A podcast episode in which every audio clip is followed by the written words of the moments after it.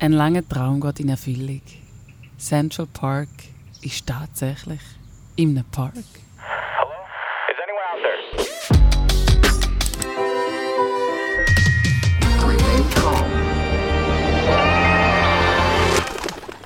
Herzlich willkommen zu der Folge 23 von Central Park, einem Podcast mit viel Platz über Popkultur, Kunst und Glauben. Und heute, meine Damen und Herren, sind wir im Central Park von der Schweiz auf der Josefswiese. Oh, oh, okay, gerade so. Schon Also, ja. politisch. auf der Josefswiese. Sagen wir mal Center Park von Zürich. Also, Central Park von Zürich. Gut, Kannst das ist ja quasi New? York äh, verglichen zu anderen. Nein, Scherz. Aber auf dieser Wiese hockt mit mir Tamara, der Joel, der Dani und ich, Celine. So schön. Hey, so gut. Wir kommen voll aus der Sommerpause. Tamara ist braun gebrannt, das Mm. kennen ihr jetzt leider nicht. Ähm, der Joel schon auch ein bisschen, Dani und ich würde ich jetzt sagen, nein. Sorry, gell? Eine Woche in der Schweiz, das Maximum, das man rausholen kann. Ja, vor allem die letzten zwei Wochen Sommer in der Schweiz 21. sind so, mm, mm, was soll man jetzt so sagen. Aber mega gut, wir sind zurück und wir haben wieder neues Zeug zum Sharen und ich hoffe mega viel Gutes. Und ich habe das Gefühl, der Joel sieht ready aus.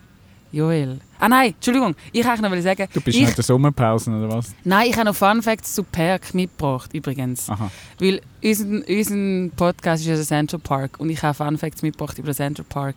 Und zwar ist der flächenmäßiger grösser als Monaco. Mit 349 Hektaren. Crazy, ganze oder? Park, oder Der ganze Park. Wie ganz Monaco. Crazy. Einfach. Fun Fact zum Park. Danke für den. Bitte gern. Joel! Aber also ich, ich bereue vielleicht die Rückfrage noch schnell. Aber sag's also haben wir die Checkliste jetzt nach der Sommerpause Oh, abgeschafft? stimmt. Äh, die Marketingabteilung bringt da noch einen guten Input ein. Ich habe natürlich die Checkliste dabei und ich, die, ich habe die ganz oldschool ausgedruckt, weil wir heute draußen sind und übergebe die da meiner Nachbarin, Entschuldigung, Tamara. die Ja, die voilà. Checkliste darf übernehmen Und Ja, danke Wir hätten vielmals. vielleicht einfach mal sollen warten, bis sie es irgendwie nach dem ersten Beitrag merkt. voll, Das ich wäre hätte es wahrscheinlich irgendwann auch dann schon gemerkt. Das jetzt, du musst ja das erinnern, Dani. Das ist- Ich kann mich nur wegen revanchieren, wahrscheinlich von der letzten Folge. ja, ja, ja. Er hat immer den Knopf im Ohr mit der Marketingabteilung gesagt, hallo, hallo, ich habe etwas vergessen. Übrigens, im Hintergrund rollt gerade der Zug Romanshorn Zürich ein. Oh, Also als schön. Information für die Zuhörerinnen und. Zuhörer. Hast du das sbb.ch offen, dass du immer gerade kannst sagen, welchen Zug das jetzt da Genau, jetzt kommt dann gerade der S12 Richtung Wipkingen. Schön. Das 12 fährt Also Joel, was hast du uns mitgebracht nach dieser Sommerpause? Seich, was er erzählt, der Berner da. Hey, ja, das ist übrigens unser erster Live-Podcast. Nur Also- schaut und lasst uns, oder zumindest schaut uns niemand zu. Ich habe die anderen auch recht live gefunden Ich bei der auch. Aufnahme. Aber unser, weißt, als irgendwie, wenn man Podcast, Podcast macht, tut man ja nach einer gewissen Zeit machen wir so einen Live-Podcast mit Aha, Zuhörern, also Ja. Zuschauern, die rundum hocken. Also wir haben schon Zuschauer jetzt, die Etwa drei. einfach nicht. die zufällig in einem Umkreis von 500 Metern um uns herum hocken. Aber genau gleich ist es auch anderen gegangen. Dem Sommer haben mit einer Jahrverspätung die Olympischen Spiele stattgefunden in Tokio. Oh. Gänzlich auch ohne Zuschauer vor Ort. Riesen Stadien, die einfach leer waren. Ganz viele, die vor dem Fernseher gehockt sind. Einer von bin ich. Gewesen. Ja, Ich habe, würde ich sagen, vielleicht auch ein Mühe zu viel geschaut. Mich nimmt, mir, mir nimmt es einfach immer der Ärmel ein. Olympische Spiel, es war gleich wie bei der Euro. Am Anfang, man ist überhaupt nicht, ja, mit das Gefühl, okay, das soll, kommt das, äh, wie wird das sein, ohne, ohne Leute vor Ort. Und dann bist du auf einmal drin und dann holen die Schweizer noch 13 Medaillen und richtiges Fieber gekommen. Von Golf bis Klettern, Surfen, ähm, was auch noch geschaut, Skateboarden, also wirklich Sportarten, die man vorher noch nie gesehen Ja. hat. Und dann sieht man die dort auf einer grossen Bühne, kann mit Experten mitreden, ähm, mitfachsimpeln. Genau. Also ähm, ich liebe Olympische Spiele. Und ich habe herausgefunden, es gibt auch einen bekannten Olympionik von der Schweiz. Der hat einen ganzen Medaillensatz geholt. Also Gold, Silber und Bronzemedaille. also jetzt an Und- dieser Olympiade. Nein, das ist schon ein bisschen länger her. Und der heißt Alex Walter Dickelmann. Der Alex. Sagt ihr das jemand? Und er hat Gold geholt an den Olympischen Spielen in angewandter Grafik. Was? Nein, du verarschst Okay. Wie Also- genau? Der Dani stretcht gerade seine Grafikermuskeln, genau. Angewandte Grafik 1936. Kunst ist tatsächlich von 1912 bis 1948 an den Olympischen Spielen vertreten gewesen. Das hat, ähm, äh, hat einer eingeführt, gehabt. das war noch lustig, als er das erste Mal eingeführt hat, 1912 ist er mit einem Pseudonym angetreten und hat dann Gold geholt. Ähm, und es hat wirklich tatsächlich vom IOC offiziell hat, ähm, Kunstdisziplinen gegeben. Das ist vor allem ähm, im Bereich Lyrik, Grafik, Malerei, Architektur und Musik. Hat es das effektiv gesehen. Also Künstlerinnen und Künstler haben tatsächlich vor den Olympischen Spielen Kunst können einreichen. Ähm, die Auflage war, sie haben es nicht vorne dürfen veröffentlichen und es hat einen Sportbezug müssen haben. Also das so vielleicht der Link noch zu den Olympischen Spielen, wo vor allem einen Fokus auf Sport haben. Sie hatten einen sportlichen Bezug müssen haben. Und da hat es tatsächlich, ähm, ist natürlich am Anfang auf riesen Skepsis gestoßen, weil Künstlerinnen und Künstler gesagt haben, hey, sie wollen ihre Kunst nicht irgendwie bewerten lassen von einer Jury. Ähm, und dann hat das tatsächlich bis 1948 ähm, äh, ist das, hat das regelmäßig stattgefunden. Ist dann 1936 auch dann ein bisschen eskaliert. 1936 sind die umstrittenen Spiele in Berlin. Ähm, dort kurz bevor dann der Zweite Weltkrieg losgegangen ist, dort haben natürlich Nazis das auch recht instrumentalisiert. Und auch die ganze Jury und Kunst ist jetzt sehr, sehr politisch gewesen. Also zum Beispiel das Siegerbild ist ein, ein umstrittenes Bild von dem Alex Dickelmann, von dem Schweizer. Er hat das Werbebild gemacht von Arosa ähm, und eben in der Kategorie angewandte Grafik. Und was man da sieht, oder was eben umstritten ist, er hat einen Koffer gemalt von Arosa, so einen Reisekoffer mit ganz vielen Fahnen drauf. Also ein Koffer, wo, das kennt man ja heute, wo ganz viele so Wappen draufgeklebt hat. Und was man da eben auch sieht, ein Ah. Wappen, das Nazi-Symbol. Ja. Also das ist sehr, sehr umstritten und mit dem hat er 1936 Gold geholt. Also das ist Krass. auch sehr, sehr umstritten gewesen. Ähm, und mir hat es dann 1948 aus einem interessanten Grund dann auch rausgekickt, ähm, weil wir gesagt haben, Künstlerinnen und Künstler dazumals, das sind alles Profis gewesen. Die Sportlerinnen und Sportler sind aber alles Amateure gewesen. Und wir Olympischen Spielen wie gesagt haben, hey, wir wollen das eigentlich etwas machen für Amateure und nicht für Profis, die das berufsmäßig machen. Ist natürlich heute inzwischen auch wieder ganz, ganz anders. Wäre also wieder ein Anlass, um das wieder auszugraben, eigentlich, wenn es aus dem Grund abgesaugt ist. Ja, genau. Also wir müssen einige heute rauskriegen, genau. Lustig war ja noch, gewesen, Tanz, Film, Fotografie und Theater hat das IOC nie aufgenommen. Das haben sie wie gesagt, ähm, das ist zu wenig. Gut, aber Künstlerisch. rhythmische, Künstlerisch. rhythmische Sportgymnastik ist ja beim Tanz dann schon, schon näher. Das habe ich, jetzt, ich habe auch Olympia geschaut, das ist ja eigentlich wäre dem noch sehr verwandt, verwandt wie es da rumtanzt mit. Synchronschwimmen ist auch sehr Oder tänzerisch. so, ja. Das stimmt. Und ähm, genau, nach den Olympischen Spielen ist ja immer auch vor den Olympischen Spielen, vor allem jetzt besonders in diesem Zyklus. Ähm, jetzt geht es nur noch drei Jahre, bis die nächsten Olympischen Spiele sind. Die meisten Sportlerinnen und Sportler gehen also schon bald wieder in die Stollen und ähm, trainieren für die nächsten Olympischen Spiele. Ähm, und jetzt geht die Runde euch, also nicht jetzt, wo trainieren die für die nächsten Olympischen Spiele, aber der Sommer ist ja vielleicht auch, wir haben jetzt spezielle Jahre hinter uns, wir alle wissen, um was es geht. Ähm, jetzt ist so ein der Sommer gekommen, vieles geht wieder auf. Ich merke also in meinem Umfeld ist so eine, so eine Aufbruchsstimmung da. Man, man wagt wieder Neues, man macht wieder ähm, andere Sachen, man trainiert, vielleicht wieder ein gewisse Sachen, ähm, die vielleicht verloren gegangen sind. Und da nimmt es mich von euch ein bisschen Wunder. Was ist das, wo ihr, ich sage jetzt mal, nebst Central Arts, wir sind am noch organisieren, wir haben ganz viel im Köcher, aber was sind ihr nebendran dran? Oder was habt ihr euch ein bisschen vorgenommen nach dieser Sommerpause? Zu machen, zu werkeln, zu trainieren?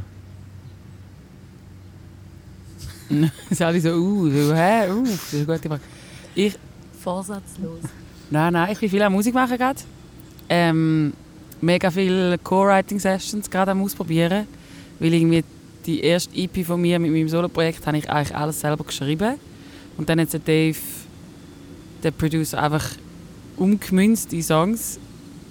Und jetzt das Mal bin ich, habe ich einfach 100'000 Leute angeschrieben. Hey, hättest du Lust zu schreiben mit mir? Hallo, hast du Zeit? Und ich bin jetzt einfach mega viele verschiedene Leute am Nerven mit. Komm, wir machen eine Session.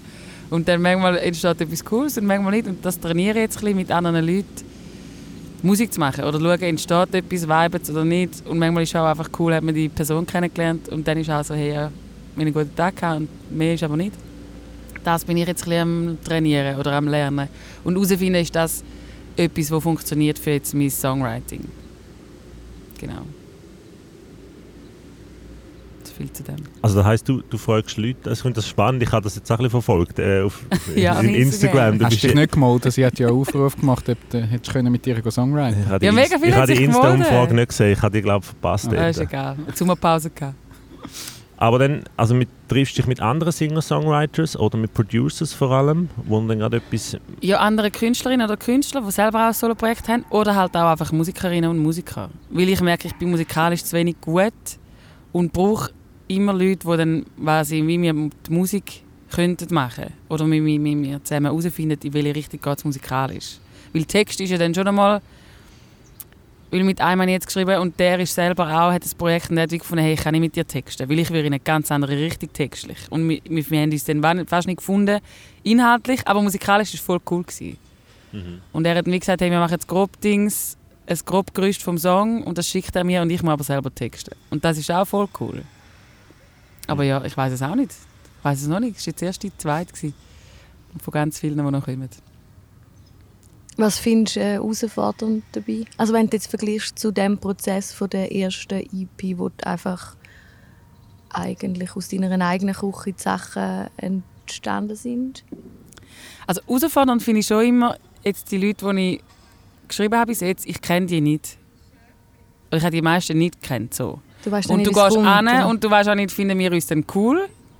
So grundsätzlich menschlich, vibet das dann? Oder finden wir so, alles, was du bringst, ist nervig oder es ist nicht gut? Oder ich habe ja dann ganz viel auch so, weißt wenn ich keine Idee habe, weißt wenn nichts kommt und die Person dann denkt, hey, die kann ja überhaupt nicht. Das ist mega im Vordergrund und das musst du einfach irgendwie können ablegen Und dann aber schon auch, wenn ich allein bin, dann mache ich ja das, was ich will. Und das, was ich das Gefühl habe. Und wenn jemand dabei ist, ist nochmal, ah, okay, der geht jetzt in eine andere Richtung. Finde ich das jetzt cool oder nicht? Und aber ich finde es oft auch so, ah, der geht in eine andere Richtung. Also ich wäre gar nicht auf den gekommen. Und das finde ich eben dann mega bereichernd, wenn man mit Leuten schreibt. Aber ich habe noch nicht herausgefunden, ob es dann wirklich funktioniert für mich oder nicht. Im Moment finde ich es einfach cool. Ob es wirklich hilft Ob es oder ob es einfach ein spielerisch Ja, experimentieren ist. Voll, das Aha. habe ich noch nicht herausgefunden. Kann ich dann die Songs auch wirklich brauchen für mein Projekt?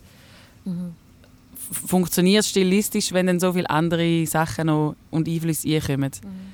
Und können wir es dann zu einem Bündel am Schluss? Oder ist es dann einfach, ich habe zehn mega random Songs und mach, es geht, funktioniert aber irgendwie nicht? Das weiß ich noch nicht. Aber ist auch im Moment egal. Im Moment ist es mir einfach Fun und ausprobieren, funktioniert es oder nicht. Und mega viele Leute kennenlernen, wo ich sonst vielleicht gar nicht durchkommen. Genau. Dani, was bist du? Ja, ich bin seit jetzt dann bald zwei Jahren wahrscheinlich in der Vorweihnachtszeit. Bei mir ist, ist nach Weihnachten Schön. meistens vor Weihnachten. Nein, ich habe letztes Jahr wieder eine Art Challenge angenommen. Es, äh, ich, ich habe schon mit Freunden schon fünf so Adventskalender-Hörspiele gemacht, von ganz Anfang ganz noch unplant und chaotisch bis zum Schluss wirklich recht äh, äh, mit Skript und allem wirklich schön durch, durchgeplant. Und das haben wir jetzt wieder aufgenommen, das Projekt, das so ein bisschen liegen geblieben ist und gefunden, komm, ich will es nochmal noch mal wissen. Und bin jetzt aktuell in der Phase vom, vom Schnitt, also die Aufnahmen sind passiert und, äh, und das muss jetzt fertig werden auf Weihnachten, dass am 1. Dezember die Leute dann das können anfangen zu hören, das dann 24 Folgen Hörspiel.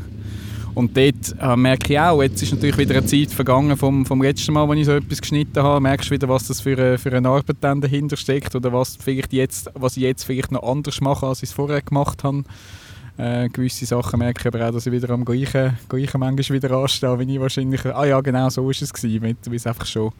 Das letzte ist, glaube ich, vier Jahre, vier, fünf Jahre schon fast wieder her. Genau. Du bist ja fließig mit dem Mikrofon unterwegs, gell? Ja, noch nicht. Ich bin jetzt erst mal noch in der Phase vom Rohschnitt. Von der, und nachher muss ich ja mit dem Mic dann noch go, go, dann sind wir wieder der Folge, Folge Artist, dann sind wir wieder bei den Geräuschen und so. Ich muss noch diverse Geräusche entweder im Internet go zusammensuchen oder eben vor allem dann mit dem Mic möglichst alles selber go einfangen. Genau. Also wenn ihr interessante Geräusche habt, die ihr Dani möchtet gratis zur Verfügung stellen, meldet euch. Ja, Einkaufszentergeräusche wären gut und Busgeräusche. Kommt es auf an, welchen Laden? vom Einkaufszentrum? Nein, einfach ein grosses Einkaufszentrum. Du kannst ja noch eine Liste drauf tun in Anhang, was du für Geräusche Was ich für brauchst. Geräusche brauche, Falls- bitte zuschicken. Ja, Zuhörende uns wollen Geräusche einfangen für ein Weihnachtsspektakel von Dani. Genau. Eine Geräusch-Audition. Nice. Hängt der Weihnachten nicht zum Hals aus, wenn du dich schon das ganze Jahr mit Weihnachten beschäftigst?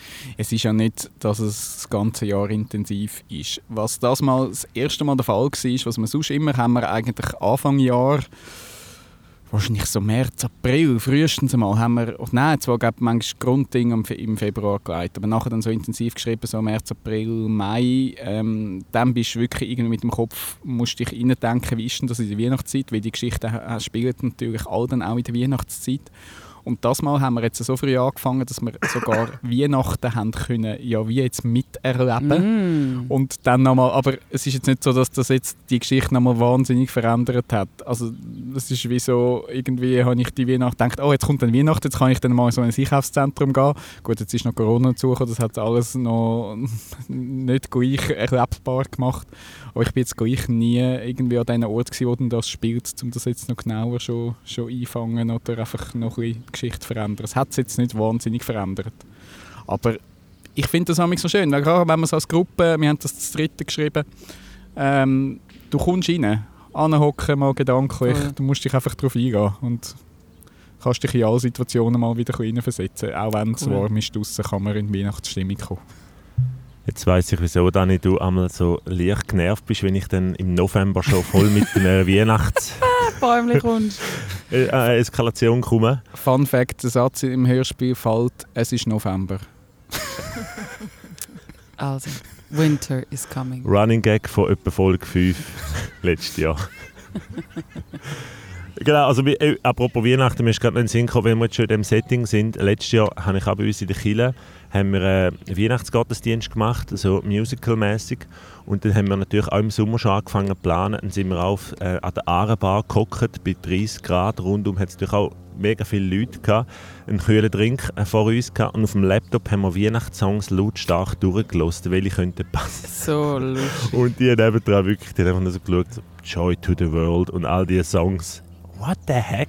Ja, Was ich habe schon, ich habe schon im? Mai Zimmetsterne gebacken gehabt beim, bei meinem vorigen Projekt, um dann für eben das Schreibwochenende, dass wir Zimmetsterne haben, dass wenigstens ein bisschen etwas noch weihnachtlich ist. Lametta rumliegen lassen. Zimt in der Luft liegt. Tamara hat auch Olympische äh, Spiele vor sich. Was war die Ursprungsfrage? Was man trainiert? Bist du am Strand gelaufen mit dem Buch in der Hand? Hey, ja, also ich komme ja direkt aus den Ferien. Die Marketingabteilung will noch irgendeine Strandstory von mir. Und das ist wirklich, also meine Entdeckung vom Strand ist wirklich eine, eine, eine wahnsinnig äh, irritierende Feststellung oder Beobachtung. Und das sind das Jahr habe ich noch nie gesehen sonst. Also ich bin jetzt auch nicht regelmäßig einfach so am Strand. Wir haben das zum ersten Mal gemacht als Familie, so irgendwie klassische äh, Wellen, Sonne, Sand, äh, Salzferien. Und jeden Tag habe ich männliche Menschen gesehen am Strand entlang laufen in relativ knappen Badhösli. Ähm, sie sind eigentlich schon braun rundum, aber sie haben irgendwie noch brüner gebrannt werden und sie haben sind ganz langsam gelaufen und vor sich so ein Buch, also so fast demonstrativ ein Buch und lesend, spazierend am Strand entlang gelaufen. Und äh, ich habe dann einfach so irgendwie jedes Mal meinen Mann angeschaut und wir haben uns irgendwie beide kollektiv gefragt, was genau ist das? Also wenn du willst, ein Buch lesen in der Ferien, dann liest du einfach aufs Tüchli. Wenn du willst, braun werden dann liegst du irgendwie 10 Minuten auf der Bauch und nachher 10 Minuten auf der Rücken und wirst auch braun. Aber wieso äh, laufst du am Strand entlang mit einem Buch vorne dran und willst irgendwie gleichzeitig ähm, lesen, laufen und braun werden? Also es ist so, es ist wirklich mit einem Schmunzeln auf den Lippen für uns der Inbegriff von keine Ahnung, krankhafter Selbstoptimierung. Du willst alles gleichzeitig und äh, ja, nicht Zeit verlieren, nur mit lesen oder nur mit braun werden oder nur mit äh, dich bewegen. Oder zeigen, ich habe den Körper, aber ich bin auch intellektuell. Wieder sagen. Das Genau, ist meine Interpretation. Ich kann auch lesen. Intellekt ist der neue Bizeps. Mhm. Auf diese Schlussfolgerung sind wir gekommen. Also das, äh, ja, das ist eigentlich äh, das ist die Strandentdeckung von mir von dem Sommer. Es ist, äh, es ist schon verrückt, was wir Menschen uns für einen Stress machen. Aber ja. Und wahrscheinlich willst du auch allen zeigen, was du am Lesen bist. Das ist dann noch dazugekommen, oder? Es ist eigentlich fast so, also dir wird eigentlich das Cover so ins, ins Gesicht hineingedrückt. Also du musst eigentlich schauen, was er jetzt am Lesen ist. Und dann wahnsinnig beeindruckt sein. Aber ich habe nichts gekannt, natürlich, es war alles Französisch. gewesen. Irgendwelche französische Literatur. Wahrscheinlich ist es auch nur so die Hülle, oder? Wahrscheinlich. Wahrscheinlich gibt es so Fake-Cover, wo du die drin. einfach kannst über den. Schundroman irgendwie. Oder es ist ein Bildschirm drin und, und er schaut Das Netflix. iPad. Ich denke das. Ich denke das. Nein, komm. Also zurück zu Ja. deiner Ursprungsfrage, Joel. Was ich am Trainieren bin, Olympia bin ich nicht so interessiert. Aber ich würde jetzt sagen, was ich versuche, hat etwas mit dem zu tun, was der Dani schon vor einer Weile geteilt hat, Thema Tagebuch. Und der Dani ist ja dann gekommen mit dem One-Line-A-Day-Tagebuch. Also mit dem Büchlein, wo du einfach so über fünf Jahre jeden Tag einfach irgendwie ein Ziel oder ein paar Ziele und dann hast du so den Direktvergleich. Oder was ist am 2. Februar äh, Mhm, geil. 2019, 2020, also irgendwann hast du dann einen Fünfjahresvergleich oder was an, dem, an jedem einzelnen Tag vom Jahr in diesen fünf Jahren gelaufen ist. Und ich bin ja grottenschlecht im Sachen durchziehen. Also ich bin ganz, ganz, ganz schlecht in so gewissenhaften durchziehen Sachen. Also ich fange vieles an und höre eigentlich praktisch alles wieder auf. Kenn ich. Und jetzt bin ich am Trainieren, äh, einerseits etwas einfach mal durchzuziehen und also ich habe mir jetzt das Büchlein auch gekauft. Dann. Ich glaube, ich habe das schon mal erzählt. Also der Dani hat mich beeinflusst. Ich habe mir genau ähm, das One Line a Day Büchlein ähm, gekauft und versuche irgendwie mehr oder weniger jeden Tag dort zumindest ein Sätzchen reinzuschreiben. Und was ich übe damit, ist eigentlich total zweckfrei zu schreiben. Also zweckfrei, sprachlich irgendwie spielen mit was auch immer, mit der Sprache, mit dem, was ich beobachte oder erlebe. Das hat irgendwie bei mir den Kontext, dass vieles, wo ich mal kreativ mit Sprache umgehe oder einfach schreibe, schriftlich kreativ schreibe, hat eigentlich meistens mit, mit einem Output zu tun. Also mit irgendeiner Deadline, mit irgendeinem Artikel, mit irgendeinem Blog, wo dann und dann muss sein für das und das. Also alles irgendwie zweckgebunden und so dass ich schreibe einfach mal und das ist weder für irgendeine Veröffentlichung gedacht, noch für zum irgendjemandem zu zeigen, noch muss gut sein, noch muss irgendwie einen, irgendeinen Anspruch erfüllen. Das ähm, ist so meine, mein Übungsfeld, wo ich irgendwie, also es ist jetzt nur etwas Kleines, aber wo ich irgendwie dran bin, einerseits das, das wirklich zu machen jeden Tag und andererseits nicht äh, an einen Zweck denken im, im Kreativsein. Und das ist eine mega coole Gelegenheit mit dem Büchlein. Ähm, weil ich habe ja nicht vor, zum, zum das irgendwo zu platzieren, sondern das ist wirklich einfach nur Für, für, dich. für mich. Mhm. Genau. So gut. Gute Frage, danke Joel. Bitte, Merci. bitte. Bevor wir weitergehen, äh, Fun Fact über Central Park. Es ist die meist gefilmteste Location. Filmer, also ja, in den Film. Also wer mag sich nicht erinnern? Kevin allein in New York, die Taubenfrau, jenste Schnulzen spielen im Central Park. Alles, was in New York spielt, irgendwann kommt immer noch der Central Park. So. Dann, wenn sich die Liebenden müssen treffen ohne dass Ja. sie irgendwie etwas abgemacht haben, aber sie wissen genau dort bei dem Stein. Immer beim gleichen Stein. Ist es jetzt ähm, zu schnulzig, wenn ich sage, dass wir uns in der Nähe von dort verlobt haben? Nein. es ist Alright, schon. gut. Weiter, nächstes Thema. Nein, bringen sie Nein, das ist schon, das ist schon, Parkstory. das ist schon. Nein, das war nur ein Fact. gewesen. Ja. Story Also lang? im Central Park oder in der Nähe? In der Nähe. Der Park heisst The Highline. Also, Oh, am nächsten, am nächsten Tag sind wir klassischerweise dort rüdeln. Auf dem Central Park Oh, Ruderboot fahren. Das ist aber wirklich romantisch, du. Nein, komm, hä? Kann Die ganze Story gibt es im. Anhang. Niemand von uns gibt hat eine das Buch geschrieben, man kann das Videodokumentation. lesen jetzt dann am Strand, wenn man geht Joel spazieren und Jasins Love Story. Ja, gut. Dani, mach doch weiter. Was hast du uns heute mitgebracht an diesem wunderbaren, sonnigen Morgen? Ja, also wir haben ja jetzt eigentlich schon gemerkt, äh, Tamara ist, ob sie es jetzt zugeben oder nicht, äh, äh, wo juristisch veranlagt. Sie hat einmal den Mann zugeschaut, wie sie, wie, sie, wie sie den Strand laufen. Ähm, habe und, ich, fast nicht aufs Buch können konzentrieren Ja, ja. eigentlich. Ja. und ich gebe es zu, also ich habe auch so ein juristische Ader. Oder ich tue auch gerne ein Leute beobachten. Also ich meine, für mich ist es gerade der Horror da eigentlich auf dem, auf dem Park. Man kann da auch noch schauen, sind sie irgendwie am Hunde trainieren, das hört man jetzt ein bisschen bellen. Du kannst so viele Leute, die irgendwie da langgehen, einfach ein verfolgen und schauen, was jetzt die machen. Und eben die, juristische Ader, die ich habe, die ist natürlich in der Pandemie jetzt nicht unbedingt besser geworden. Ähm, ihr wisst, wir sind alle daheim gewesen. Ihr wisst, ich habe eine Wohnung, die sehr grosse Fenster hat, wo man sehr einen guten Ausblick hat auf die Nachbarschaft. Ähm, und ich habe auch noch ein, in meinem Tagebuch damals in der Pandemie habe ich ja einiges mal geschrieben am, am 29. April 8.55 Uhr. Ich warte seit Minuten auf das Spitex-Auto vor dem Nachbargebäude. Das genaue Aufschreiben solcher Beobachtungen hebe ich mir aber noch für meine Pension auf. Das ist damals der Eintrag in meinem Tagebuch. Ähm, ja, ich schaue gerne so ein halt aus dem Fenster raus und schaue, was so gerade so läuft. Ähm, und ich habe mir aber noch kein Fernrohr zugetan, auch wenn mein Schwager ein Optikgeschäft hätte und ich mir das gut und äh, könnte im BIM eins besorgen. So schlimm ist es also noch nicht. Das, das hebe ich mir vielleicht dann wirklich für, für die, Rente, die Renten auf, dass ich denke, ich kann aus dem Fenster raus schauen. Wenn ich vielleicht dann nicht mehr so gut sehe, muss ich vielleicht irgendetwas haben.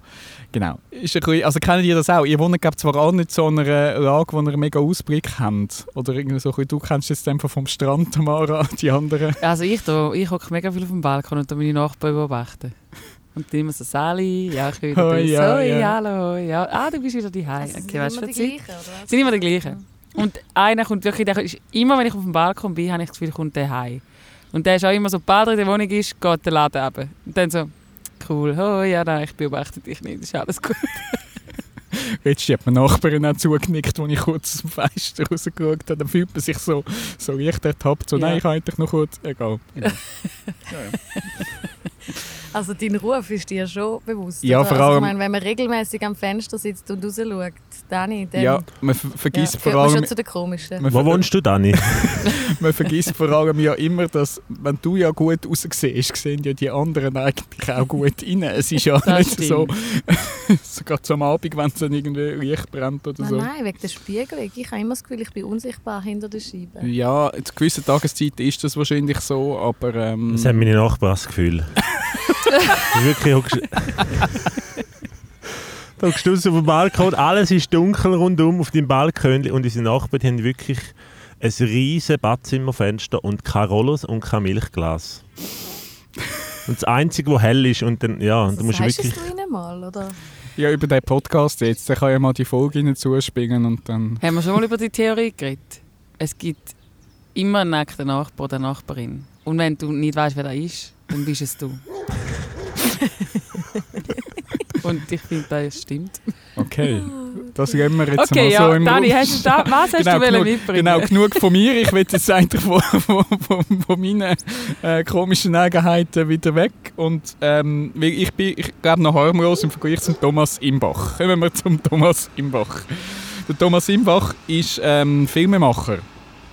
Und er hat schon zwei Dokumentarfilme jetzt rausgebracht, die er aus dem Fenster rausgefilmt hat.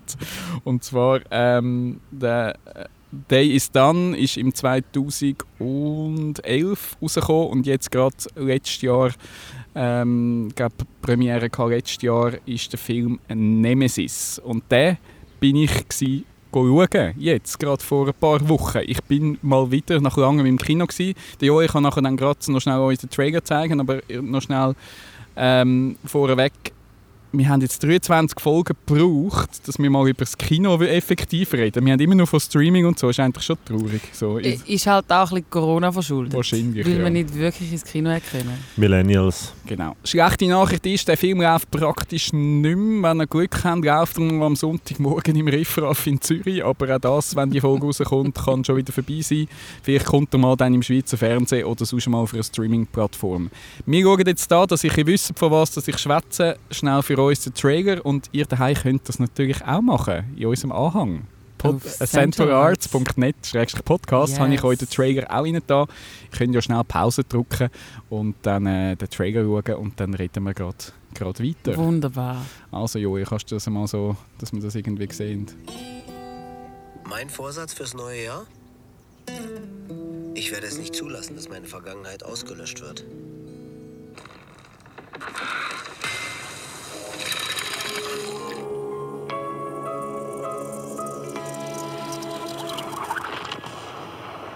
Genau, da sind wir wieder. Also, der Film heißt wie gesagt Nemesis von Thomas Imbach und er widmet sich äh, auf eine Art der Zerstörung vom, vom traditionellen, also traditionsreichen äh, Güterbahnhof in Zürich, wo jetzt hat müssen weichen an einem neuen Gefängnis- und Polizeizentrum, wo jetzt da ähm, entstehen ist. Es wird jetzt eigentlich, glaube dann Ende August, wenn es mir recht ist, von diesem Jahr wird es jetzt dann, glaub, anfangen bezogen. Also das Gebäude ist jetzt dann eigentlich äh, fertig.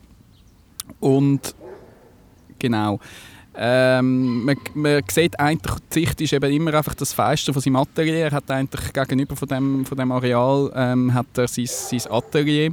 Also Und der wohnt nicht dort, oder? der wohnt nicht dort. Und Das hat er dann das Atelier schon vorher dort gehabt? Also der Ausschnitt hat er sich gewählt oder der ist zufällig, weil er sein Atelier einfach dort hat? Also die Thematik, dass der Güterbahnhof abgebrochen wird und das Gefängnis aufgebaut wird, ist das quasi zufällig vor seinem Atelierfenster oder hat er die Kamera bewusst dort platziert in dem Fenster? Nein, er hat, er hat das Atelier schon lange. Auch sein erster Film ist vom gleichen Ort Okay. eben dort ausgefilmt. Eben, es ist ein, ein spezieller Film. Er geht gut auch zwei Stunden. Er ist visuell, aber auch vor allem audiovisuell ist er, finde ich, phänomenal. Also eben, da werden die Abrissbacker, die so ein zeitraffermässig gefilmt werden, sehen aus wie so irgendwie Dinosaurier, die anstatt Blätter von den Bäumen irgendwie nehmen halt Bachsteingebäude anfangen abfressen. Ähm, und er hat das gefilmt mit einer analogen Filmkamera, Ah, cool. äh, 35 mm und über sieben Jahre äh, hinweg. Also 2013 hat dann der Abbruch eben angefangen von dem, von dem Areal und ab dort hat er angefangen, eigentlich seine Kamera wieder aufzustellen. Und eben 2011 hat er seinen anderen Film eigentlich fertig gehabt, «Day is Done» hat er geheißen. Und der war untermalt mit, mit Telefonbeantworter. Der hat, ich, ich habe ihn nicht, nicht gesehen, den Film. Ähm, aber ist die gleich, mehr oder weniger die gleiche Szenerie, äh, er hat aus seinem Atelier hat, einfach, dass der Güterbahnhof dann dort noch stehen bleibt bis zum Schluss. Ähm, und er hat in einem Interview gesagt, er hätte eigentlich gedacht, nach dem Projekt 2011 hat er die Kamera in den Kasten da, er sei geheilt von aus dem Fenster rausfilmen. Das war seine Aussage. gewesen. Wo er aber dann äh, mitbekommen hat, dass, äh, dass, ähm, ja, eben das jetzt wirklich, das ist ein langes Hin und Her in Zürich, dass das überhaupt so weit jetzt kommt. Das ist politisch sehr eine komplexe Geschichte, dass sie den dürfen abreißen und dass dort eben das Polizei- und Justizzentrum äh, ankommt und was dann plötzlich, das ist dann gleich schnell gegangen und dann hat er gefunden, komm, jetzt ist der Moment, zum Kamera mal wieder holen und hat angefangen dann äh, das filmen. Es sind so drei Phasen. Ähm, der Abriss vom, vom Güterbahnhof, eigentlich mit dem fängt es mehr oder weniger, äh, weniger an. Dann eigentlich die Zeit von der Brache. Es ist ja recht lang dann auch nichts drauf gebaut worden. Es war eigentlich einfach Kies. Gewesen. Bis zum Schluss ihr habt sogar noch ein, äh, ein Street Food Festival sogar noch auf dem Gelände noch gemacht, Ah, bevor nice. es angefangen haben zu bauen. Das ist irgendwie auch so ja, es kommt dann halt einfach so eine komische Ebene über, weil du einfach nachher weißt, nachher kommt da so ein, so ein Gefängnis ähm, drauf. Also, also der Vergnügungsteil vorher und nachher ist es einfach ein Hochsicherheitsgefängnis für, ähm, für äh, ja, Ausschaffungshäftlinge unter anderem. Ähm, und eben dann eigentlich Phase 3 ist nachher dann der ganze Bauprozess, wo er die Bauarbeiter beobachtet und wie sie jetzt das Gebäude anfangen ähm, aufzubauen. Hebt es bei dir nicht mehr? Audiokommentar. Selin hebt dich. Willst du Ich wollte um und dann war Scheiße. Hast du zuerst gedrillt? Das Windows gedrillt? Also ich muss ihn ganz schnell anschauen, Also, du aber schnell- entweder machen wir eine Nein, Pause. Tu noch mal schnell den Mixständer wieder anschrauben. Ich kann nicht mehr dann da überschauen. wenn du- Wir sind wieder live. Wir sind wieder da. Wir sind wieder da. Ist gut, ist gut, ist gut. Ähm, genau, was man eben, du hast die Bilder, die man sieht ähm, von dem Ganzen, wo äh, eben ganz unterschiedlich gefilmt sind. Mal Zeitraffer, die hat er wirklich auch, auch äh, mit drei Frames pro Sekunde das auch so gerade aufgenommen. Also er hat eigentlich nichts, hat er gesagt, wie digital nachher noch, noch gross in dem Sinn, eben so, so Zeitraffer noch digital hergestellt, sondern die hat er wirklich auch, und das ist auch ein bisschen äh, ein Grund gewesen, dass er ein Material hat wegen sparen, weil eben, und sich auch ein bisschen bisschen, also erstens die Kosten, die so Filme halt haben, ersparen und aber auch tonnenweise Material. Also ich ich nachher nach diesen sieben Jahren zu viel Material gehabt. Das, das hat sich dann ich nicht verhindern lassen. Aber wenn er dann auch noch eben über weiß nicht wie lange noch, noch 24, 25 Bilder pro Sekunde aufgenommen hätte, wäre das, wär das mega viel Filmrollen und so gewesen. Und darüber ähm, hört man eigentlich in seine Gedanken. Also die sind zum Teil dann eben über, über sein eigentlich, also ähm, sehr persönlich, geht auch ums Sterben von einem guten Freund von ihm. Äh, immer mal wieder kommen einfach so, so Gedanken einschüben, die jetzt von einem Schauspieler eingesprochen worden sind. Das ist nicht er selber, wo man hört, das ist ein Schauspieler. Ähm, zum Teil aber auch sehr lose und unkonkret, dass er jetzt nicht Fan ist, dass da das Gefängnis neben dem Ding, wo das merkst, ziemlich natürlich klar. Aber es ist jetzt auch nicht, ich will es jetzt auch nicht unbedingt als mega gesellschaftskritischer Film. Eben, es, es hat halt die emotionale Ebene schon auch noch ein bisschen drüber, weil man auch dazwischen Biografien gehört von Häftlingen, die momentan im, im Flughafengefängnis ähm, sind. Wahrscheinlich, die kommen wahrscheinlich dann nachher alle dort an.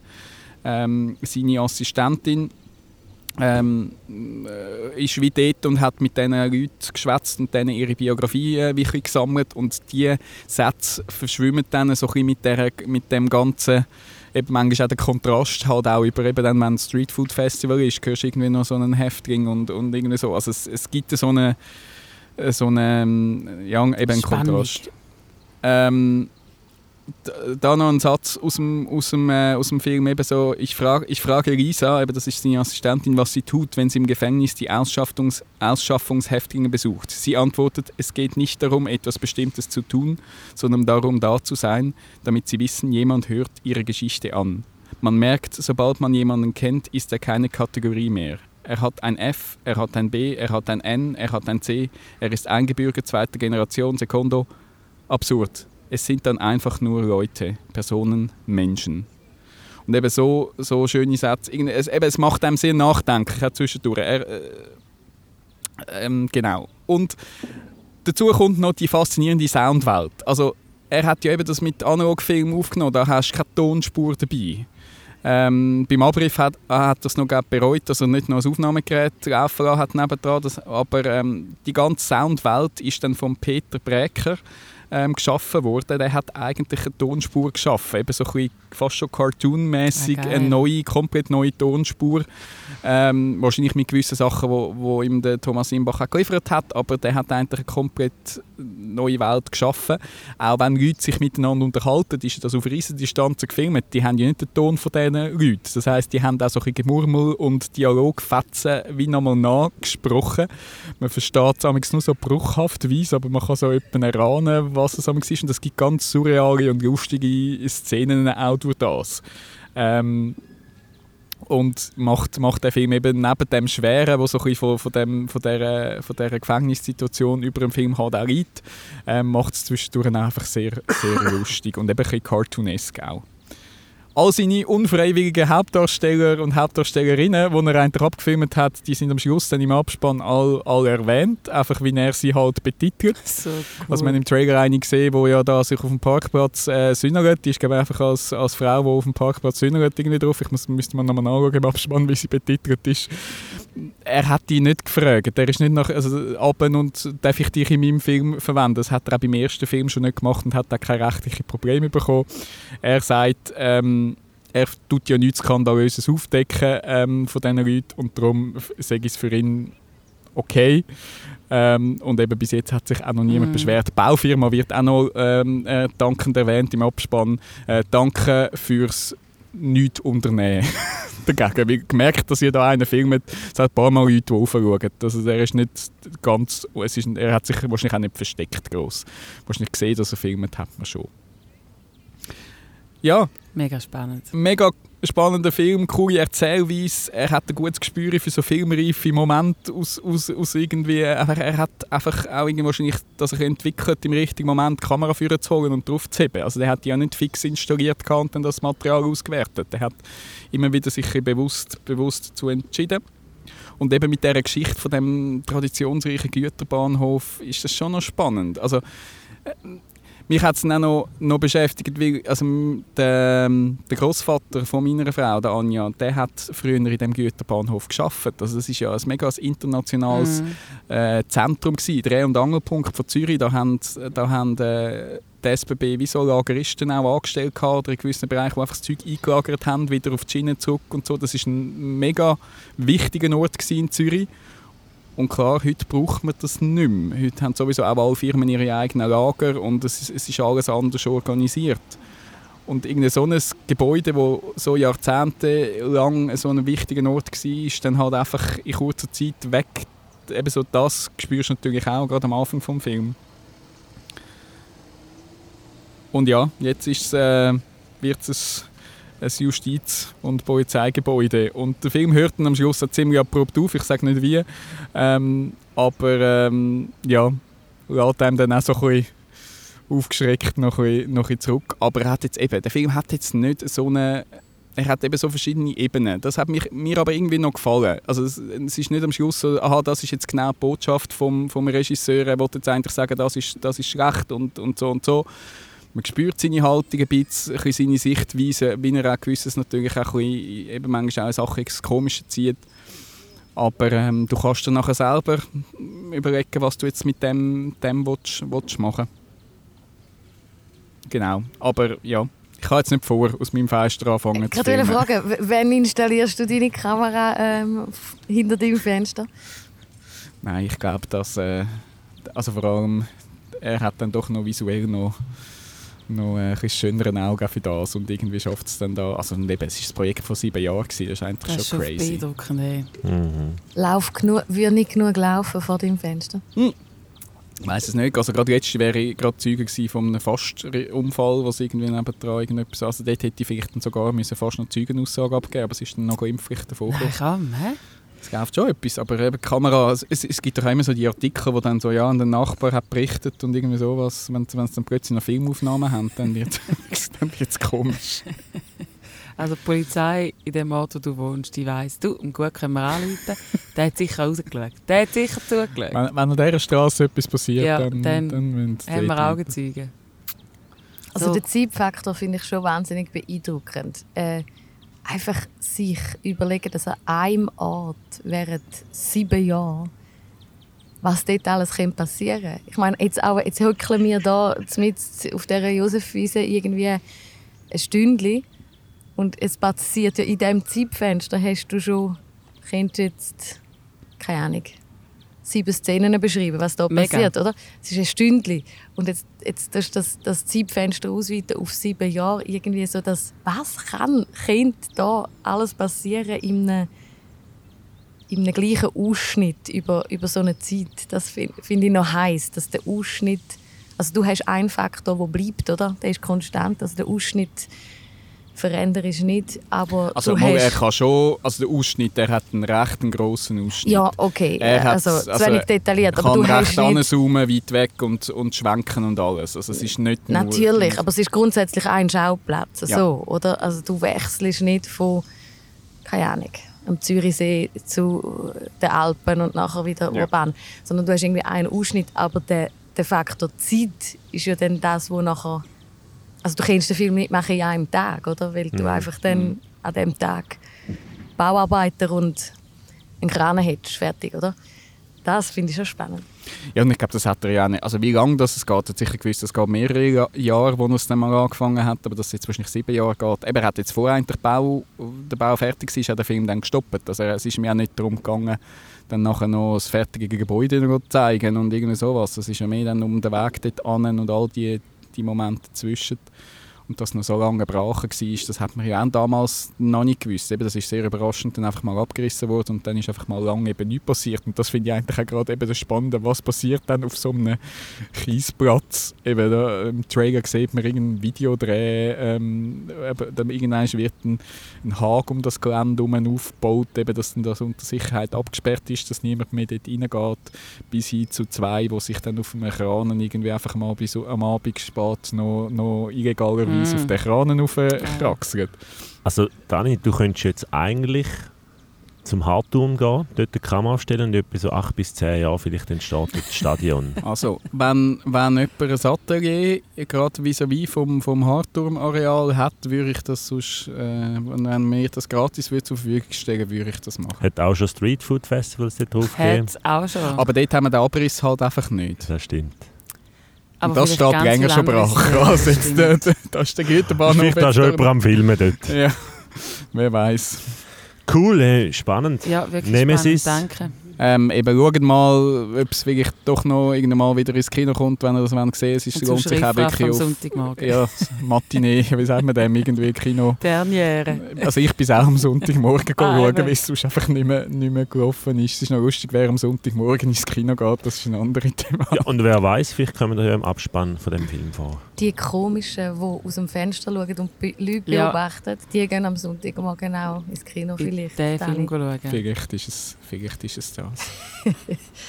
Also der Titel von dem Film, äh, Artikel zu Kunst an der Olympia und so weiter. Ihr wisst es bei uns im Anhang. Geht einfach schauen auf der Page. Genau.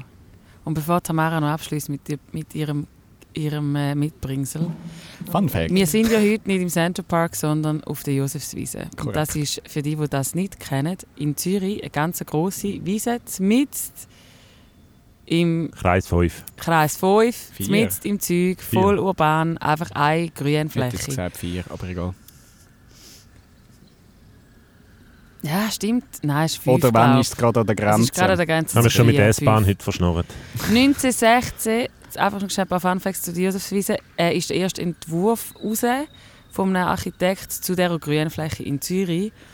Und bis 1921 ist sie als Gemüseanbau gebraucht worden, weil nach dem Ersten Weltkrieg hat es eine wirtschaftliche Verzögerung gegeben und dann hat man irgendwie das nicht können früher brauchen. Aber Und dann Schlacht, 1924 ist dann die Anlage eröffnet worden und 1926 ist der Kiosk, den ihr auch da vorne seht, eröffnet worden. Und im 2008 haben sie glaube ich mal noch mal eine ganze Totalerneuerung von gewissen Installationen und ich weiß auch nicht, ob dann der Beachvolleyballfeld auch schon seit dem 26 da steht. Ich bezweifle es. Ähm, aber einfach so, der, der Park gibt es doch schon ein Zeitchen. Wir sitzen auf einer historischen Wir Grünfläche. sitzen auf einer historischen Grünfläche. Also ich meine, nur schon wenn ihr euch die Bäume rundherum anschaut, merkt ihr, dass das nicht erst vor fünf Jahren Richtig. entstanden ist. Also, Also- die Marketingabteilung würde auch noch gerne ein kurzes Park-Intermezzo äh, hören von uns. Vom Joel wissen wir ja schon, dass er sich quasi verlobt hat äh, in einem Park. Äh, sonst noch die Frage in die Runde, hat irgendjemand lustige, äh, nachdenkliche, was auch immer, für Park-Stories? Was ist euch in einem Park schon mal passiert? Was habt ihr in einem Park schon mal beobachtet oder erlebt? Celine und Daniel? Also mir kommt eine Story in Sinn, aber die ist eher dann so ein bisschen dumm. Dumm ist immer gut. Ich war vor ein paar Jahren mit zwei Freundinnen in den USA. Gewesen. Und dort ist es mir irgendwie nicht so gut gegangen. Und ich hatte so immer ein bisschen Paranoia von wegen, oh, die Straße, die sieht gefährlich aus. Oh, da passiert uns etwas. Wirklich nicht so, nicht so lustig. Und dann sind wir irgendwie in, in Memphis und sind am umeinander spazieren. Und es ist wirklich so sechs, sieben am Eindunkeln, aber wirklich noch genug hell. Und wir laufen aber in einen Park rein und ich sehe einfach mega viele homeless Leute und in, in mir ist so, wir können nicht durch den Park laufen, das ist mega gefährlich. Und die anderen zwei schauen mich so an, äh, Selin, es hat mega viele Leute, es ist voll easy, wir sind nicht, es ist nicht elf oder so. Und wir sind durch den Park gelaufen und der ist wirklich total... harmlos gewesen, aber ich bin irgendwie fast durchgedrüllt wegen all diesen Leuten, die einfach in den Büschen hocken und das Gefühl haben, jetzt, das ist unser Mordszenario. Ich weiß auch nicht, dort war wirklich nicht so gut. Gewesen. Aber bin ich in den Park und jetzt im Nachhinein sind viele immer so, du, weißt du, der Park dort in Memphis war wirklich gefährlich. Gewesen. Nein, ich habe wirklich Angst gehabt. Und so im Nachhinein ist es so, ja okay, es ist wirklich... Ja, Nennt Darum, sich das ist so. Parkparanoia. das ist Parkparanoia von der Selin. Okay. Ähm, also Dani? Grundsätzlich der Park, wo wir jetzt sind, dort Josefswiese, ist dem, dem habe ich ganz viele Erinnerungen, weil ich einfach schon x Videodrehs glaube, wenn man halt unser Bürogebäude ja gerade nebendran ist. Classic. ist einfach, wo drehen wir es? Ah ja, irgendwelche Grün, wir gehen auf die Josefswiese, das ist irgendwie fast schon, also eben, ich habe glaube in jedem Ecke von dem Park schon mal irgendetwas gefilmt. Aber was mir jetzt mega neu in den Sinn gekommen ist, einmal, wo ich um, ja, so kurz vor der 20 irgend sowas mal bei einer Geburtstagsparty bei einem Kollegen da in Zürich, nicht in dem Park, sondern in einer anderen Anlage, so ein Gemeinschaftszentrum, so halber Park mit Spielplatz und so, sind wir irgendwie auf die Idee gekommen, ähm, zu später Stunde, komm, wir gehen noch go Verstecken spielen auf dem Spielplatzgelände dort, weil einfach kein Kind mehr rum, dann kannst du einfach dort irgendwie Verstecken spielen, was man halt so macht als Jugendlicher. Und dann bin ich dort irgendwo so einen Turm rauf, wo man eben noch runterrutschen kann, bin ich irgendwie dort raufgeklettert und ich dachte, irgendwie, es, es, schmeckt noch, es schmeckt noch komisch und sowas. Bis wir dann so an und plötzlich realisiere ich, dass irgendeine Ebene oben dran, ich glaube, dort hocken irgendwie zwei und ich sehe dann so ein rotes, grünes äh, Pünktchen oben im so, okay, das sind, glaube ein paar sich auch am Verstecken, aber die gehören, glaube nicht zu uns und haben, rauchen, glaube noch etwas Gutes, wo, wo die Stimmung noch aufhalten. Ich suche mir, glaube wieder ein anderes Versteck und bin dann schnell wieder irgendwie oben runter. Die haben nichts gesagt, irgendwie einfach sind zwei dort oben im Ecke gehockt und haben, Ich beobachte und denke, was haben Für ein das Gras ein bisschen andersweitig Das ist doch der, der aus dem Fenster filmt. So der, der mich immer beobachtet, Bonne, der schaut immer raus. Ja, genau. Okay. Danke für das Also, ja, Park-Intermezzo. Park Intermezzo. Hast du auch eine Park-Story, Tamara? Nein, was denkst du an? Hey, ich, bin, ich wohne ja auf dem Land. Du, hast, Du wohnst grossen dem Park. Es, ich kenne das Konzept von der Park gar nicht. Okay, okay, okay. Darum tun wir jetzt das einfach überspringen. Äh, ich mache den Schluss Ja, mit dem, was ich gut. mitgebracht habe. Ist gut? Ja, das ist super. Äh, und zwar heißt das, habe ich euch mitgebracht, Kaffee und Kunsten. Ah, ah, Das ah. zweite Wort ist, glaube ich, ein Verb, wenn ich das richtig verstehe. Also die Kunst. Ich kunste, du ich kunstest. kunste, genau, Wir kunsten. gekunstet. Das wäre es, glaube ich, so sprachlich. Ja. Ähm, ich bin auf das gestoßen durch eine Frau, die heißt Birgit Mattausch. Ich weiß nicht, wer von euch sie kennt. Sie ist eine deutsche Pastorin, Autorin. Äh, ich bin auf ich habe sie noch nicht so lange ähm, verfolge ich ihre Sachen. Ich habe in der FAZ irgendwie einen Artikel gelesen über sie. Dort, wird sie, dort ist der Titel «Eine besondere Frau Gottes». Birgit Mattausch ist Pastorin und trotz den Üblichkeiten. Ähm, und der Header hat mich irgendwie gekannt, habe ich den ganzen Artikel gelesen über sie. Sie äh, schafft im Michaeliskloster in Hildesheim und ist dort, also nicht eine Gemeindepfarrerin, sondern ist dort angestellt eigentlich in so einem Team, das sich damit beschäftigt, wie kann man einen Gottesdienst schöner gestalten, äh, künstlerischer, gehaltvoller, also auf verschiedenen Ebenen. Da geht es um Musik, da geht es um Räume. Ähm, einfach im- Rahmen der reformierten, also evangelischen Kirche in Deutschland. Also äh, spannende Themen. Und also ihre, ihre zweite Schiene ist, sie ist ein Teil von so einer Gruppe, die Playing Arts nennt sich das. Also das ist so ein bisschen ihren Herzschlag. Das sind so kreative Interak Internetaktionen. Ich weiß nicht, ob ihr das mitverfolgt habt. Hashtag Pfingstrot war so etwas. Hashtag keine Bange.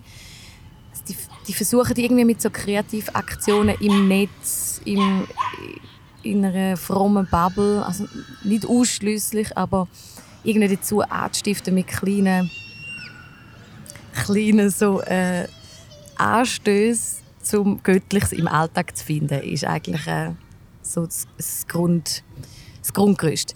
Ich fange an mit einem Zitat. Wir sehen einen Tisch und denken, ja, ist ein Tisch. Aber ein Kind sieht darin ein Haus, eine Höhle, ein Schiff. Und mit dieser Haltung auf die Welt zu gucken, ist das, was Playing Arts macht. Ähm, das hat mich irgendwie gehabt, das fasziniert mich immer, das Spielerische, ähm, das Alltag beobachten und sich auf eine, auf eine künstlerische, alltägliche, beobachtende Art und Weise irgendwie diesen, diesen Sachen nähern. Die Birgit Matasch ist eine der Initiatorinnen von Café und Kunsten. Das ist so eine von diesen Corona-Initiativen. gewesen. Du hast auch schon mal so etwas vorgestellt, Selin, von so täglichen, weißt du noch, täglichen Impuls zum kreativ Schaffen irgendwie. Mhm, Dort genau. ist es, glaube um so Schreib Ja, genau. Inputs Schreibsachen, ja. gegangen.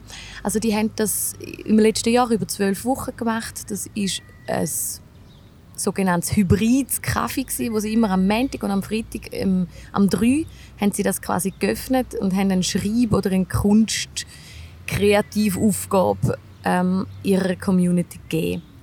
So ein Beteiligungsformat eigentlich auf Facebook ist das gsi. Jetzt sind ganz verschiedene Sachen entstanden, also irgendwie ein Münsterli zeichnen, ausgehend von einem Kaffeefleck, äh, irgendwelche Sachen auf einen Grashalm schreiben, random Wörter in einen Online-Gedichtautomat hineinfüllen, eine Fantasiereise machen auf deinem Esstisch, Küchenklänge äh, zu erforschen, irgendeine beschädigte Stelle in, deinem, in deiner Wohnung einrahmen, so Sachen, oder? Einfach so, Cool. so äh, kleine spielerische Sachen. Sie haben als Team sich überlegt, in dieser Krise wie so viele andere, was treibt uns durch, oder? Durch die, durch die Zeit. Und das habe ich lustig gefunden. In, in einem Artikel wird sie zitiert, sie sind dann auf das gekommen. Und da habe ich mich natürlich identifiziert mit dem, was sie gesagt hat. Also auf die Frage, was, was brauchen wir, was treibt uns durch, was ist uns wichtig, ähm, sind sie eigentlich, sagt sie etwas mit Kunst und Spiel und Schreiben sollte es sein. Etwas für uns und andere, etwas, das in den eigenen vier Wänden funktioniert. Das hat natürlich mit dem Kontext von letztes Jahr zu tun und gleichzeitig über die Wände hinweg verbindet. Denn in dieser Sache waren wir uns einig und ziemlich sicher, im Ernstfall, und das gefällt mir wunderbar, der Satz, im Ernstfall helfen Kaffee, Kuchen, Kunst, Kompli Komplizinnenschaft und Spiel. Also das sind eigentlich so ihre Faktoren, ihre Zutaten, die sie zusammengemischt haben und daraus eine Initiative völlig unkompliziert und äh, einfach auf Facebook gemacht haben, eben zweimal in der Woche. Also du brauchst eigentlich einfach äh, Kaffee, Kuchen, Kunst, Komplizinnenschaft, also irgendeine Verbundenheit schaffen, Leute zu wissen, die irgendwie verbunden sind mit dir oder am Ähnlichen dran sind und Spiel, damit du nicht durchdrüllst, oder? Brauchst ein Spiel. Es hat mir gefallen, dass sie Spiel definieren, nicht nur im Sinn von wir verbinden ja mit Spiel immer das kindliche Ausprobieren und so weiter. Das ist ein Teil von Spiel. Ausprobieren, äh, einfach, einfach spielen drauf los, Kinderspiel, Spielformen. Und sie haben auch so bildlich gesprochen, bringen sie mit dem Spiel in Zusammenhang, dass es ja auch in, in Maschinen oder einem Räderwerk oder so Spiel braucht, im, im Sinn von Zwischenraum. Also es, es braucht ja. ähm, Platz, äh, oder? Sonst ist es verklemmt oder Das verhockert. Material ja ausdehnen Genau, kann. genau. Es braucht in gewissen Sachen Spiel, dass etwas sich noch drüllt oder funktioniert. Und wenn, wenn alles zu eng ist oder wenn da eben kein Spiel ist, dann, dann drüllt es nicht mehr oder funktioniert es nicht mehr oder ähm, kannst nicht mehr schnaufen oder was auch immer. Und die Definition hat mir wahnsinnig gut gefallen und auch die Impulse, die sie gegeben haben. Also die ist durch die Initiative. Sie wollen zwar das noch weiterziehen, dass sie so total random aufploppen. Also sie haben natürlich aufgehört mit dem, als zweimal in der Woche kommen sie mit einem Impuls. Sie ploppen einfach so auf und wollen eigentlich ihre Community anstiften, um sich auf eine spielerische und auch künstlerische, aber laienhafte, nicht profihafte, sondern laienhafte Art und Weise irgendwie dem natürlichen Raum oder dem Alltag irgendwie zu nähern. Ähm, zum einfach das Ziel ist eigentlich der Raum um sie herum wieder freier und vergnügter und größer machen und, und irgendwie in dem alltäglichen Neues, Künstlerisches oder eben auch Göttliches zu erkennen. Und, und das hat mich total angesprochen, als ich von dieser Initiative Café und Kunsten gelesen habe. Und in dem habe ich natürlich auch vieles wiederentdeckt, was uns wichtig ist als Central Arts oder wo wir auch als Einzelne irgendwie dran sind. Das versuchen wir ja auf, auf ähm, unsere verschiedenen Sprachen, die wir haben, egal ob mit einem Liedtext oder Musik oder einem Blogtext oder was auch immer, ähm, der, der beobachtende Blick eigentlich aufs Umfeld und die Frage, wo kann ich, was entdecke ich in dem? Mhm. Und der Bezug zu den Kielen, das hat mich auch irgendwie noch eben so die kreativen Impulse irgendwo im Netz, das hat man viel, Voll. hat man unglaublich viel jetzt auch mitbekommen letztes Jahr.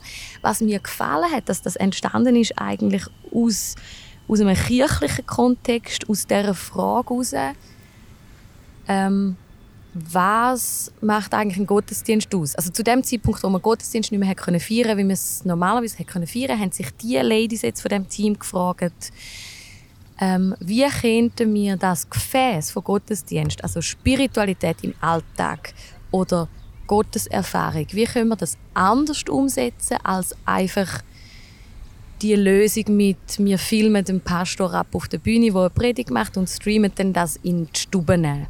Nicht um das jetzt schlecht zu reden, aber das ist ja ganz oft gemacht worden. Also das, was wir sonst miteinander erleben in einem Gottesdienst, eine Predigt, ein Worship, hat man einfach abgefilmt und dann gescreamt, äh, gestreamt in Ja. die Stuben Voll. ähm, um das dann irgendwie erlebbar zu machen. Und die Ladies haben irgendwie gefunden, nein, eben, uns geht es eigentlich, wie kommt man so etwas wie eine Andacht, Spiritualität im Alltag, gottesdienstliche Formen ganz anders erleben. Eben, was braucht es für das? Wir könnten ja auch sagen, es braucht einfach den Faktor Verbundenheit. Also, um die gleiche Zeit irgendwie verbunden sein im Netz, am 3, am Montag und am Freitag Mhm. und irgendetwas im Fokus nehmen und dann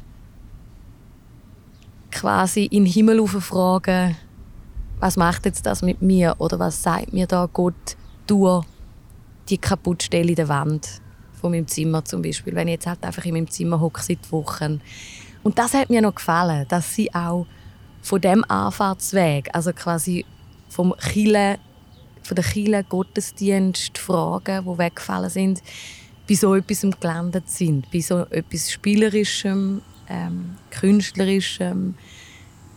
Der Output ist natürlich zum Teil auch banal gewesen. Das sind ja einfach Leute, die sie dazu ja. angestiftet haben, keine Ahnung, Figürchen auszuschneiden und irgendwie Bilder zu machen mit dem Handy. Du hast ja immer das Gleiche. Also du hast dein Handy, du hast deine Wohnung, du hast ein Schere, Papier, was auch immer. Also es müssen ja Sachen sein, die alle Menschen in unserem Umfeld irgendwo die zugänglich haben.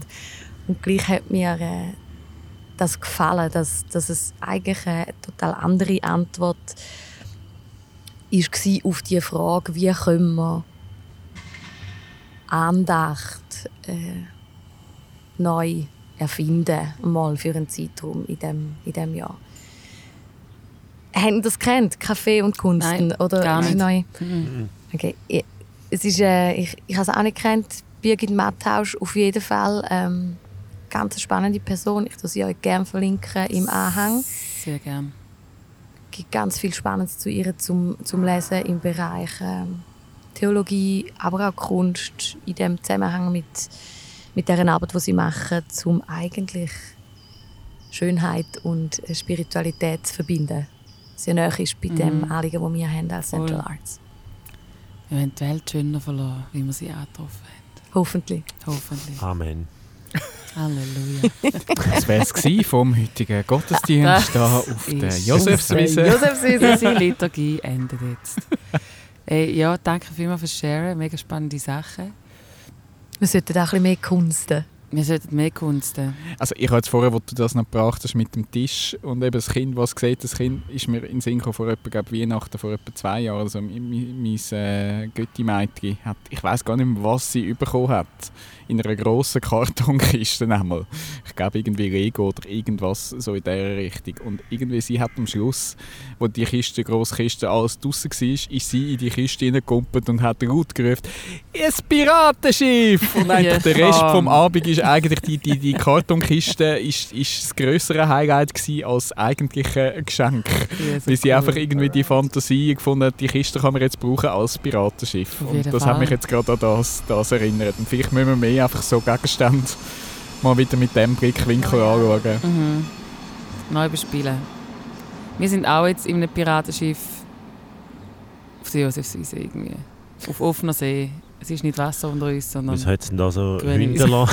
Wir sind und wild, Ja, wild wir rumlaufende Hunde. haben wir nicht gesehen, wie wir jetzt vorher, Tamara, wo du also am Anfang habe ich dir nur halb können zuhören, weil einfach zwei Hunde da ja. irgendwie querfahren. Eben, Wir- das ist das Voyeuristische. Ich muss eine schauen, was Hundeshow da... haben wir gehabt. Das sind so Delfine ums Piratenschiff.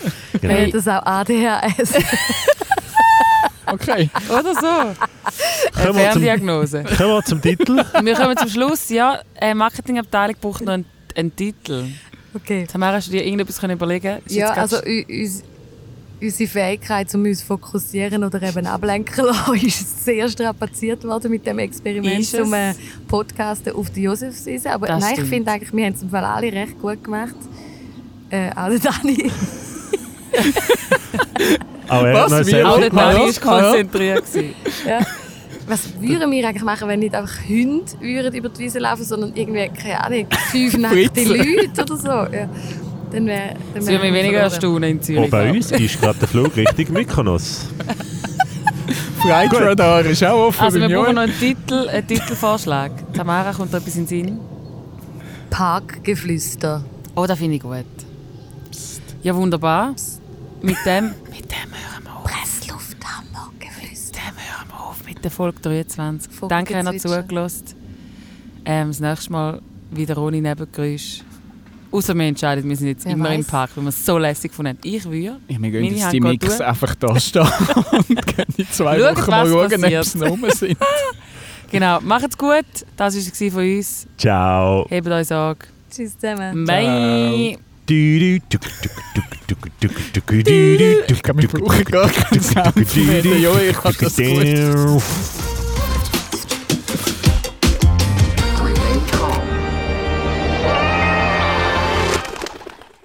Das waren die Spiele des Central Parks. Das waren die Spiele des Der, Center des Parks. Josefspark. Kunst denn wäre eigentlich so der Triathlon. Wäre der Triathlon gewesen damals, oder? Mit Kunst verschiedenen Disziplinen. Weißt du, was ich mir vorher noch, hätte man dann auch noch, also weißt, hätte man dann auch können, es einfach irgendein Bild machen, du dann einfach behauptest, ich habe es so schnell wie möglich, ich habe es im Weltrekord gemalt und das ist in Art dann die Kunstaktion rundherum. Hätte das echt auch eine Olympiamedaille gegeben? Stimmt. Schnell malen, Vielleicht könnten sie das aufnehmen im modernen Fünfkampf. anstatt Dann können sie reiten. Reiten rausnehmen. Fände ich gut. Ja. Äh, Geschwindigkeitsmalen.